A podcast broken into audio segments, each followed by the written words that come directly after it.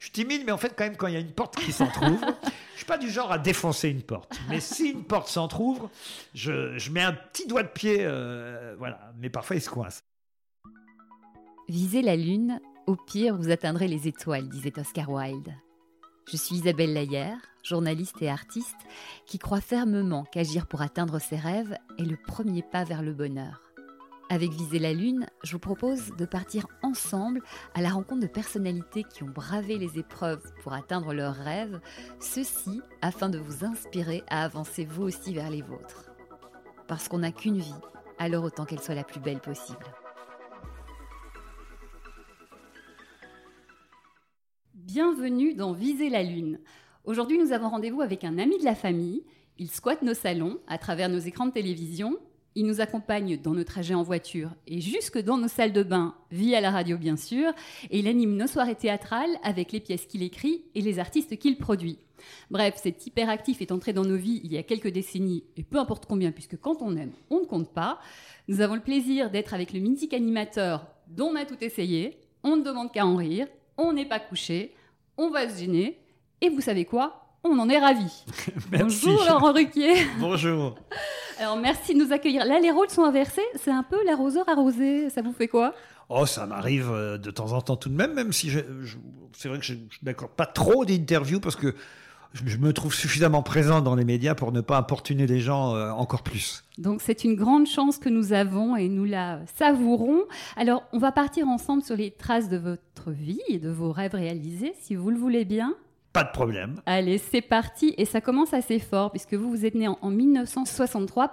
Le truc, c'est qu'à 4 ans près, vous auriez pu ne pas naître. C'est par rapport à la pilule que vous dites ça? Voilà, j'explique un petit peu parce qu'on va se dire mais qu'est-ce qu'elle raconte? En fait, vous êtes le cinquième enfant d'une famille, euh, vous êtes né au, au, Havre, famille modeste, et votre maman aurait déclaré à celui-là, s'il y avait eu la pilule, il ne serait pas là.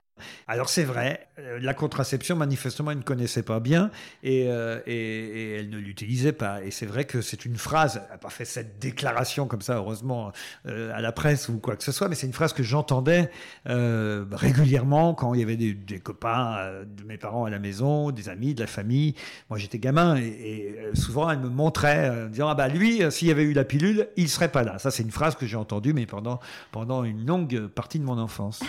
c'est particulier quand même comme déclaration. Votre maman, c'est de l'humour ou c'est du franc-parler ou c'est les deux, mon capitaine? Oh, c'est de l'humour, sûrement pas. Euh, c'est de la maladresse, mais, je ne lui en veux même pas parce que c'est oui c'est ça, c'est de la maladresse, c'est un manque de savoir, c'est un manque de, c'est, euh, je, ne sais même pas si au fond ça m'a fait du mal quand je l'entendais effectivement, euh, rétrospectivement, euh, je me dis que c'était pas très malin de leur part et que peut-être ça a joué euh, dans mon, mon mal-être, peut-être d'adolescent ensuite, dans le fait que je sois un peu introverti, timide à cette époque. Ça a sûrement joué, inconsciemment. Mais je ne peux pas pour autant leur en vouloir parce que c'était pas quelque chose euh, qui était dans un but de me faire du mal. C'était simplement de l'ignorance de la part de ma mère. Oui, et puis à l'époque, on n'était pas à fond sur euh, Françoise Dolto Absolument. Même hein. si ma mère écoutait beaucoup euh, Ménie Grégoire sur RTL. ah, ah Alors, vous, vous, parliez justement de votre adolescence. Vous n'étiez pas forcément bien dans votre peau. Justement, vous étiez quel genre d'enfant? Oh, J'étais introverti, timide. J'ai commencé un petit peu à on va dire, à m'ouvrir sur, sur, sur les autres camarades de, de, mon âge à l'école, en commençant à, à, comprendre qu'en faisant rire, j'avais un pouvoir. Mais euh, comme j'ai longtemps et souvent dit, j'étais, euh, je me considérais euh, moche. J'étais en fait, j'étais ni beau, ni riche, ni costaud. Donc, quand on est ni riche, ni beau, ni costaud, il n'y a pas de grande solution pour, euh, on va dire, ne pas être euh, la risée ou euh, faire l'objet des colibés des camarades à l'école, pour faire partie d'une bande ou pour être accepté par les autres, pour être choisi quand on joue aux gendarmes et aux voleurs ou aux cow-boys et aux indiens, pour être choisi en premier. il faut une de ces trois qualités-là, généralement, être beau, costaud ou riche. Moi, j'avais pas ces trois-là. Donc je me suis décidé à faire rire.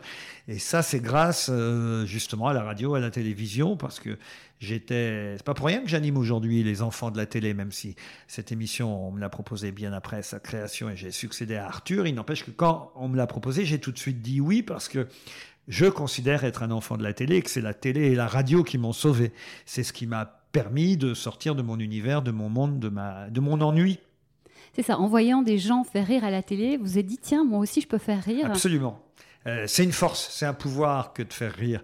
Donc très vite, j'ai adopté ce, pouvoir, cette force euh, qu'on veut bien me reconnaître encore de temps en temps aujourd'hui. Et, en tout cas, c'est vrai qu'à l'école, mais dès l'école euh, primaire, je faisais rire en CM2 déjà. Et puis petit à petit, euh, encore plus au collège et, au lycée, jusqu'à finir par en faire mon métier. Vous vous rappelez du premier déclic, la première fois que vous avez fait rire et de ce que ça vous a fait? Ah oui, c'était les imitations de Thierry Leluron.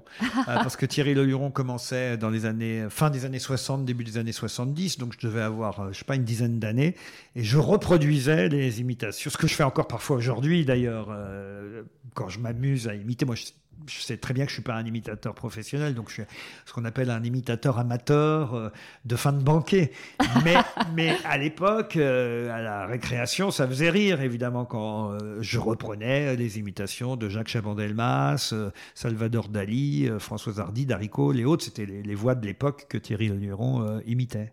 Ouais. Et, alors la radio, il paraît que dans votre chambre, vous vous entraîniez à être animateur radio. Ah oui, ça aussi, c'est vraiment parce que la radio était la fenêtre pour moi vers l'extérieur. Je m'ennuyais tellement. On, est, on était cinq enfants. Mais il faut dire qu'il y a beaucoup d'écart d'âge entre mes, mes, mes, frères et ma sœur aînée et moi. Donc, euh, euh, le frère qui était au-dessus de moi avait déjà 8 ans euh, quand je suis né. Donc, voilà, je n'ai pas vécu avec mes frères et sœurs mon enfance. Donc, j'étais, c'est presque comme si j'avais été fils unique, parce qu'au fond, quand j'ai été en âge de jouer, ils étaient déjà partis de la maison. je, m'ennuyais, en plus, mes parents étaient assez âgés, ce qui fait aussi un décalage.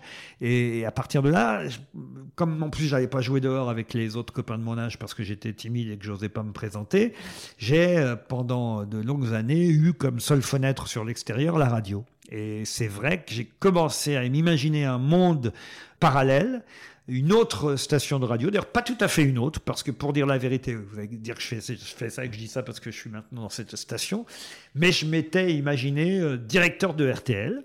Et euh, je, je, reproduisais une grille, mais une grille euh, de radio. Et là, vous allez voir que je n'en ai pas que pour cette station, parce que sur ma grille de RTL, je mettais euh, les animateurs que je repérais sur toutes les autres stations, et je, faisais ma grille idéale, en fait. Et, euh, et donc, j'allais chercher des gens de France Inter, j'écoutais les, carnets à spirale sur France Inter, paf, je mettais cette émission-là, je mettais Viviane Blassel, qui appartenait à Europe 1, j'aimais bien sa voix, paf, je la choisissais. Je me faisais ma propre grille des programmes à moi. Euh, et j'avais un petit carnet. Enfin, c'était vraiment. Il y avait un côté obsessionnel parce que j'écrivais sur un carnet chaque jour les horaires, les invités. Même j'inventais des noms de réalisateurs. Moi, je connaissais pas les noms des réalisateurs radio à l'époque. J'inventais même le nom des réalisateurs. Je mettais les noms des invités tous les jours. Et puis voilà. Et quand je m'ennuyais, quand j'avais un creux, je dis quelle heure il est? Ah, il est 7 heures. Euh, ça, c'est l'heure de. Et je me faisais l'émission dans ma tête. Incroyable. Voilà. Et vous y êtes, quoi. C'est fou. Euh, à 16 ans, vous avez euh, passé justement un, concours pour RTL.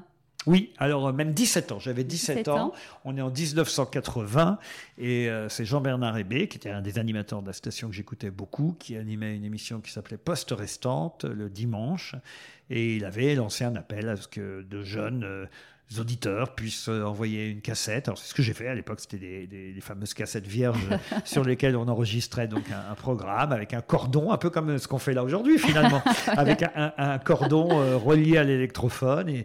Et, voilà, et j'ai balancé euh, quelques vannes entre plusieurs disques. Et, cette cassette manifestement a eu l'ordre de, de, séduire Jean-Bernard Hébé, parce que j'imagine que je n'étais pas seul à avoir envoyé quelque chose. Donc ça, ça m'a ça m'a donné un espoir parce que je me suis dit quand même sur, j'imagine, des milliers de cassettes euh, qui ont été euh, envoyées. Ben, on a été peut-être une dizaine à être choisis et à avoir chacun le droit à une demi-heure d'antenne pendant l'été 1980. Moi, j'étais passé le 15 août et 30 euh, minutes entre 23h et 23h30. Et c'est vrai, j'étais très mauvais très très mauvais. Je n'avais jamais parlé dans un micro, hein, même pas sur une radio locale, ça n'existait pas encore en 1980. Donc vraiment, j'avais jamais fait ça. Donc je me retrouve sur une radio nationale, RTL, bon certes en pleine nuit, hein, euh, à 23h, mais quand même, euh, j'étais très très mauvais. C'était vraiment nul. Je me demande encore pourquoi j'avais été euh, sélectionné, mais j'ai chopé définitivement le virus. Et ça m'a quand même donné le début d'un espoir. ces fameuses 30 minutes, c'est une émission qui s'appelait On est des andouilles, c'est ça? Ah oui, je crois que c'était quelque chose comme ça. Non, c'était pas on est des andouilles, on n'aime pas l'eau, quelque chose, enfin, un truc de ce genre. Il y avait un on au début, en tout cas. On a gardé le on. Mais c'est vrai, vous avez raison, j'avais oublié. mais oui, vous avez, j'avais même pas fait le rapprochement. Mais il y avait déjà un on, c'est vrai, au début. Vous avez raison. donc, euh, cette expérience qui vous donne le virus, vous nous le dites, vous avez donc 17 ans. Donc finalement, vous êtes passionné de radio, vous êtes passionné euh, d'humour. Votre but, c'est quoi votre rêve à ce moment-là? C'est d'être humoriste ou faire de la radio? Alors, faire, alors, être humoriste, non, je ne l'imagine pas. Faire de la radio, c'est un rêve, mais un rêve enfoui. Euh, certes, un peu déterré grâce à ce petit stage de trois jours que je passe à RTL cette année-là en 1980, mais comme je vous l'expliquais, il n'y avait pas de radio locale. Donc, euh, quelle possibilité quand vous habitez euh, Le Havre, que vous êtes... Les jeunes d'aujourd'hui, je ne veux pas faire vieux con, mais les jeunes d'aujourd'hui ne s'imaginent pas quelle chance ils ont d'avoir à ce point accès aussi rapidement à tout. C'est-à-dire qu'aujourd'hui, vous pouvez interpeller n'importe quelle personnalité, célébrité qui vous répondra ou pas. Mais en tout cas, vous pouvez l'interpeller euh, grâce à Twitter, Instagram et je vous en passe. Tout ça est à portée de main. Mais à l'époque, ce n'était pas du tout euh, le cas. Donc je ne pouvais pas rêver. Même pas rêver. Je n'avais même pas le début du quart de quoi que ce soit de rêve de ça. Non, je pensais que j'allais être, euh, être comptable. J'avais le rêve enfoui en moi, mais je ne pouvais pas imaginer que ça puisse arriver. Ah oui, vous aviez pas cette graine d'un rêve peut se réaliser. Non, pas du tout. Pas ah du tout. Et c'est petit à petit que les choses se sont faites et, ça a été un long parcours quand même. Ah bah oui, on va en parler. Donc du coup, vous partez pour des études de comptabilité, voilà. Alors qu'est-ce qui fait que ensuite, de 83 à 86, vous faites de la radio en Normandie toujours Comment ça se passe? Pas si simplement que ça non plus. Euh, les choses paraissent euh, parfois simples, mais, mais c'est jamais aussi simple que ça en a l'air, parce que effectivement, quand les radios locales sont euh, libérées par les décisions socialistes de François Mitterrand, on peut le rappeler quand même, hein, c'est grâce à ça que les radios libres sont nées. Ben, évidemment, il y a quelques radios qui naissent au Havre. J'envoie ma fameuse cassette, pas celle que j'avais envoyée à Jean-Bernard mais celle de l'émission que j'ai faite sur RTL à 17 ans. Donc on est voilà 3-4 ans plus tard. Mais quand même, euh, voilà, je dis aux radios locales, vous voyez, quand même, j'ai été choisi, euh, un peu quand même. J'ai été choisi, mais non, mais quand même, euh, voilà, j'ai été choisi par RTL sur des milliers de candidatures. Je me dis quand même, peut-être quelqu'un va me répondre. Mais il y a deux minutes, vous disiez que c'était nul cette émission. Oui, mais quand même, vous savez, est-ce que les gens sont bons juges et, et soi-même, est-ce qu'on est bon juge de ce qu'on fait? Ce qui comptait, c'était quand même de dire j'ai été sélectionné par une station nationale. Mais ça n'a pour autant incité personne sur le Havre à m'engager. Peut-être parce que justement, vous avez raison de le rappeler, c'est gentil, que c'était nul. Je ne fais que répéter ce que vous avez dit, je n'étais pas là. Mais en tout cas, voilà, je ne suis pas engagé pour autant. Et on ne me prend pas dans les radios au tout début. Donc j'étais un peu tristouné, mais heureusement, un camarade de classe, lui, euh, je ne sais par quel biais d'ailleurs, a été engagé. Et c'est très vite des copains, d'ex-copains d'école, euh, parce qu'on a continué à se voir pendant plusieurs années après le baccalauréat, euh, qui ont dit à Franck, qui s'appelle Franck, qui ont dit à Franck, mais enfin Franck, pourquoi tu prends pas Laurent euh, avec toi? Il nous fait rire, il est rigolo, il a fait cette expérience à la radio, tu devrais... voilà. Et donc au bout de quelques mois dans une radio locale, il a fini par, non pas céder, parce que moi j'ai rien demandé, mais en tout cas il a fini par dire euh, à mes copains, bah, oui, tiens, c'est une bonne idée, je vais faire venir Laurent. Et voilà comment j'ai démarré euh, sur une radio, même pas sur une décision des responsables ou des directeurs de la radio locale. Ah, vive les copains, ça c'est chouette. Exactement. Et du coup, donc de 83 à 86, vous faites de la radio en Normandie, mais il va se passer le vrai tournant, c'est en 87, vous avez 23 ans. Grâce à votre tante, il se passe quelque chose? Oui, absolument. Euh, toujours vivante, d'ailleurs, euh, Monique, qui habite Pavilly, en, Normandie. Et, d'ailleurs, à ce moment-là, je fais plus de radio. Euh, ah. Je fais plus de radio à ce moment-là parce que les radios commencent déjà, ces fameuses radios locales dans lesquelles on avait beaucoup d'espoir, sont toutes rachetées par des grands groupes, que ce soit Europe 2, Énergie, Nostalgie et j'en passe. Tout ça devient plus ou moins professionnel et plus vraiment local. Et toujours est-il que ces grands groupes bah, n'avaient pas de place pour moi. Moi, je faisais de la radio pour dire des conneries, pour euh, faire rire euh, entre deux disques, mais j'étais pas DJ. J'étais pas euh, l'animateur qui avait une voix avec mon cheveu sur la langue, en plus, qui avait une voix, on va dire, idéale pour ce genre de radio. J'étais pas animateur énergie, nostalgie, Europe 2, où je vous en passe. Donc, plus de place pour moi non plus dans ces radios-là. Donc je faisais plus du tout de radio. Mais j'étais objecteur. ah ouais, oui, c'était dur, mais c'était comme ça. Et j'étais objecteur de conscience. je faisais un service civil à Rouen.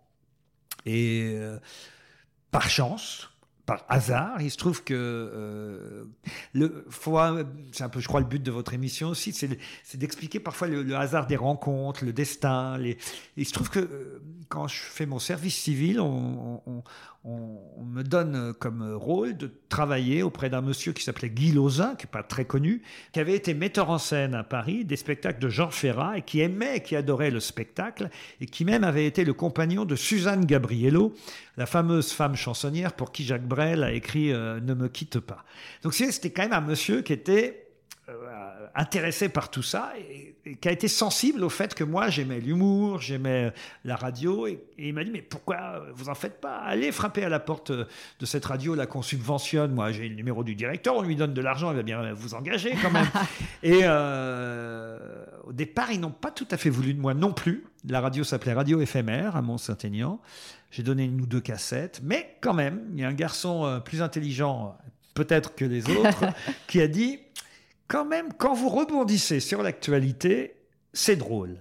Et là, je dis, ah bon, bah, tant mieux, vous devriez écrire. Moi, je n'écrivais pas ce que je faisais, je faisais que d'improviser à l'époque. Et euh, il m'a dit, si vous venez une fois par semaine et que vous enregistrez cinq billets euh, d'humour et qu'on les diffuse euh, quotidiennement, du lundi au vendredi, on est partant. Et voilà, et j'ai commencé à écrire des chroniques sur l'actualité. Et ce sont ces fameuses chroniques, parce que les seules personnes de ma famille qui pouvaient m'entendre, une radio qui n'émettait que dans la région euh, rouennaise. C'était euh, ma fameuse euh, tante Monique, comme on l'appelle, qui un jour m'a dit, tu sais quand même, c'est plutôt drôle hein, ce que tu écris, tes chroniques, elles sont drôles, tu devrais les envoyer à Paris. Il faut dire que c'est aussi quelqu'un qui a toujours rêvé de faire du spectacle dans la famille. Elle, était chanteuse, elle faisait des concours et tout. Et, et voilà, elle a toujours regretté de ne pas devenir une chanteuse célèbre. Mais euh, justement, elle a dit, mais toi, tu devrais euh, devenir célèbre avec ce que tu fais. Envoie euh, tes cassettes à Paris. Et j'ai envoyé mes cassettes à Jacques Maillot, à France Inter, et Jean Roucas, d'ailleurs aussi, à l'époque d'Europe 1, puisque c'était des émissions d'humour qui existaient à cette époque-là. Et celui qui m'a répondu, qui m'a appelé à Rouen un jour, c'est Jacques Maillot. Incroyable. Vous vous rappelez du jour où vous appelez Ah oui, il m'a appelé. Je peux vous dire que euh, j'ai eu premier rendez-vous ici à Paris à la Maison de la Radio le jour de mon anniversaire, le 24 février 1987. Euh, Donc il a dû m'appeler début février 87. Donc pour vous, ça a dû être hallucinant cet appel. Absolument. J'entends encore le standardiste de la DRAC qui me dit euh, Laurent, il y a un monsieur Jacques Maillot pour vous. Et moi, je dis, comment vous dites? Jacques Maillot. Je n'en revenais pas euh, qu'il prenne son téléphone et qu'il m'appelle après euh, les textes. Là, j'avais pas envoyé de cassette. J'avais envoyé que de l'écrit, les textes que j'avais écrits. Et, Jacques Maillot, en fait, m'a fait faire un peu de les fameuses images qu'on continue à voir aujourd'hui parfois dans les bêtisiers ou enfants de la télé, où je suis moustachu avec une permanente, un cheveu sur la langue horrible, un titre à la con. Enfin, c'était c'était toujours nul, faut bien le dire. Mais ça reste drôle aujourd'hui pour d'autres raisons. Ben voilà. et donc, c'est là qu'on peut dire que tout a vraiment commencé pour vous Alors, oui et non, parce que c'est pareil, c'est un long chemin. D'abord parce que c'est une émission euh, régionale sur euh, Paris-Île-de-France qui s'appelle Paris Kiosque. Donc, en fait, la première chose que je fais à Paris, c'est pas de la radio, c'est de la télé, bizarrement. Bon, mais ça dure deux ou trois mois, parce que l'émission de Jacques Maillot s'arrête. Et puis euh, l'été arrive, 87. Bon, bah, je me dis, j'aurai plus jamais de nouvelles puisque l'émission est terminée. Je n'étais pas particulièrement brillant. Et puis Jacques Maillot m'appelle pendant l'été en me disant, je vais faire un spectacle à Paris. Euh, un one-man show au théâtre moderne, qui est devenu le petit théâtre de Paris aujourd'hui, rue Blanche. Et euh, je me souviens du titre du spectacle de Jacques Maillot, qui n'était pas. Il y avait meilleur titre à mon avis, mais enfin, ça s'appelait plus, Pluralisme que moi, tu meurs. Bon. Pourquoi pas? Pourquoi pas? Et euh, c'était des titres dignes du théâtre des Deux Ânes encore aujourd'hui, que dirige Jacques Maillot. Et, Jacques Maillot m'avait appelé, Monsieur Maillot à l'époque, je ne disais pas Jacques, m'avait appelé en me disant.